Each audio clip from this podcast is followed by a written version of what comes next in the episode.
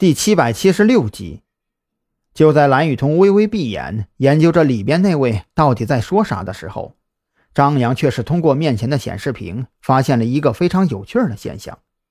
这个率先清醒过来的家伙看似呆坐在那里嘀嘀咕咕，可实际上被身体遮挡的右手好像在做某些小幅度动作。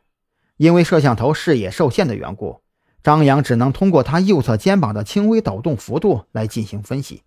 并不能确定他的右手到底在干什么。你们看他右侧肩膀。张扬开口提醒，从小王手里拿过操控监控系统的鼠标，将梁秋宝右侧肩膀的位置给放大。他的肩膀在抖动，而且是有规律的。经过张扬的放大操作，小王当即就发现了这个情况，面色一紧，更是凑近了些观瞧。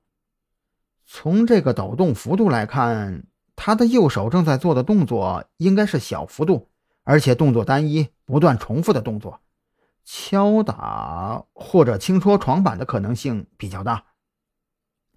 敲打或者轻戳床板，张扬心里一紧，难道刚才小王给羁押室装监听设备的时候惊动了他们，所以才会用这种方法进行交流？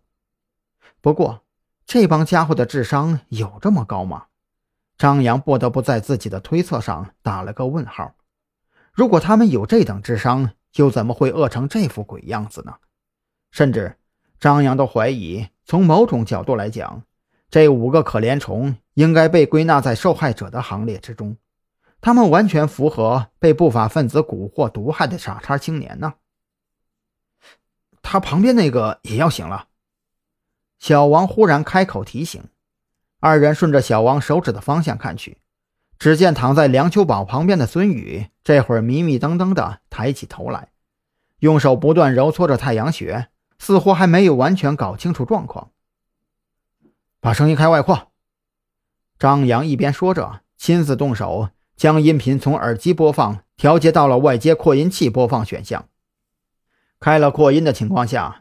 积压室里的动静清晰地从音箱中传出，梁秋宝的声音仍然如同魔咒一样持续响起。喂，现在什么情况？孙宇木然地环视了一周，似乎仍然没搞清楚状况，迷迷瞪瞪地戳了戳梁秋宝的后腰，开口问道：“梁秋宝终于停止了宛若中邪一般的呢喃，机械地转头看向孙宇。”我们被关了呗，还能什么情况？啊，我们什么都没有干呢。孙宇的声音显得很惊讶，似乎完全忘记了之前在民居里发生过的事情。什么都没干。梁秋宝脸上露出一抹嘲讽：“你男朋友差点打死我，你跟我说什么都没有干？什么？”孙宇显得更迷糊了。